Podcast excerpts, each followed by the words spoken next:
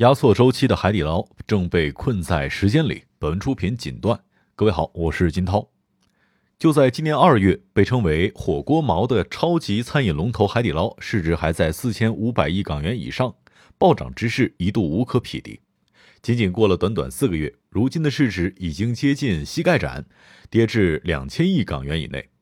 一众看热闹不嫌事大的投资者对落难火锅龙头展开了调戏。语调如出一辙，珍惜两千亿的海底捞吧，因为明天马上就要一千亿了。同一个市场出现了一个四千五百亿的海底捞和一个两千亿的海底捞，这两个定价一定有一个是错的。四个月内市值发生超过百分之五十的跌幅，除了对海底捞交易情绪短期发生的变化之外，支持海底捞二零二零年大涨的逻辑显然也发生了很大的变化。海底捞过去一年的大起大落背后的底层逻辑只有一个。压错周期的海底捞正被困在时间里，一切还要从一年前说起。那个时候，海底捞火锅之王的赛道逻辑还固若金汤。首先，火锅赛道的前景几乎无可匹敌，中国餐饮市场规模接近五万亿。根据当时的机构预测，未来四年还有每年接近百分之十一的增长。其中，海底捞所在的火锅赛道占据最大的份额，百分之十四，未来增速超过百分之十。火锅不可谓不是后雪长坡。其次，中国餐饮市场集中度非常的低，头部五家行业集中度仅为百分之三，比日韩百分之十五的集中度也还有很大的提升空间。再次，从业绩落地层面来看，海底捞之前的业绩增长逻辑同样坚不可摧。从二零一五年到二零一九年，海底捞门店数仅用五年的时间就从一百四十六家增至七百六十八家，门店数五年增长五倍。更何况，在分析师的测算当中，海底捞门店密度还有进一步提升的空间。未来，在中国一线城市，海底捞门店数量将有可能达到三千家，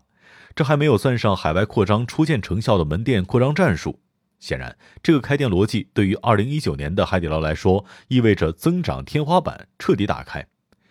还有一个加分项，与其他无法规模化的竞品火锅生意不同，海底捞著名的服务体系让海底捞成为永远的神。在师徒制和主人翁意识下产生的员工和强大的向心力，以及服务员对顾客无微不至的照顾，成为了海底捞味道一般但却始终高速增长的核心竞争力。在百度搜索指数当中，海底捞的品牌力和满意度始终排名第一。在过去十年当中，是 PC 端搜索最多的餐饮品牌。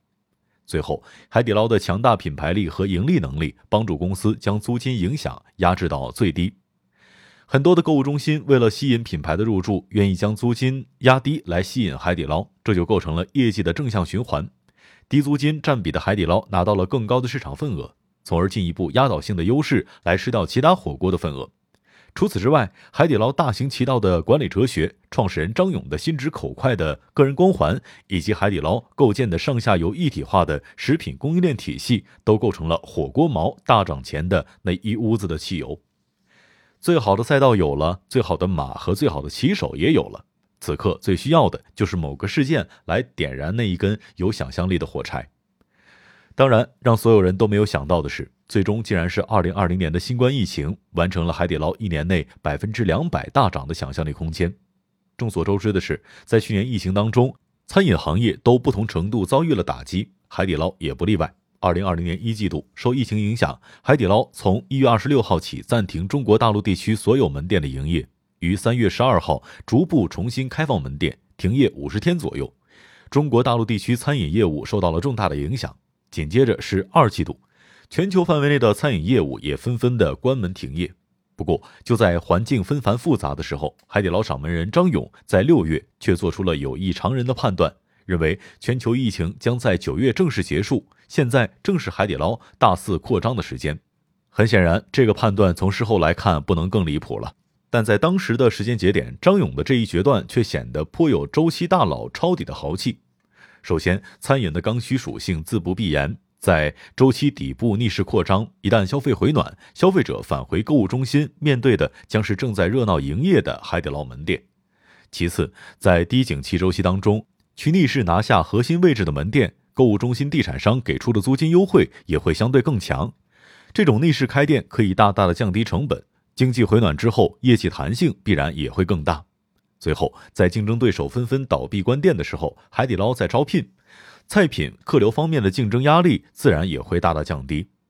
在抄底逻辑指导之下，在二零二零年，海底捞一年之内新开了近五百四十四家门店，全球门店总数来到一千两百九十八家，这是一个一年门店接近翻倍的增速。在张勇的视野当中，海底捞的二零二一年本来应该是这样的：随着九月份疫情过后，海底捞门店翻倍，翻台率回升到五的水平。因为疫情期间的低成本店租和员工，还会进一步拉升海底捞盈利的水平。应该说，张勇的这一套思考和指引并不全错，甚至在那个时间节点很有迷惑性。对任何一个行业来说，抄底周期的基本操作手段万变不离其宗。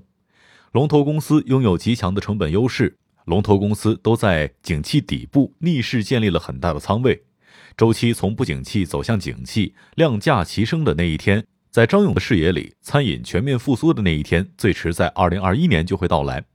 不过，如果一切顺利，这句话我们在过去一年当中实在听了太多。大家看到的都是逆周期重仓下注，最终暴赚的幸福前景，却没有人听过很多逆势加仓一把亏光的凄惨故事。从长期看，用户信心的丧失，也许才是对海底捞市值最大的打击。在今天的分析师眼中，海底捞是一个客单价定价能力已经透支、品牌美誉度逐渐下滑，但是盈利能力却因为门店整合始终提升不上而无法兑现的过气龙头。从未来看，海底捞掌门人压缩周期产生的巨大成本压力和整合的难度，不出意外的话，会让海底捞盈利能力继续下滑。在与投资人交流当中，海底捞掌门人张勇进一步透露了心声。进一步退半步，在海底捞过去发展当中会是常态，未来仍然是如此。即使我们这一次侥幸过关，整合好这一千家门店，我未来还会继续扩张，同样的困难还会发生。从这一角度来说，海底捞的长期不确定性，同样让追求确定性的港资基金退避三舍。纵观海底捞冲击五千亿又跌回两千亿的过程，餐饮景气影响只是一个时代背景。海底捞压缩周期之后，被困在时间里。被一度冒进惩罚，很有可能长时间不能恢复元气。也许他人一直学不会的海底捞，经历几年低谷之后，会想起自己二零二零年六月决定门店翻倍的那个下午。就在那个下午，海底捞压错了周期，从此被困在时间里。商业洞听，虎嗅商业有味道，我是金涛，四点水的涛，下期见。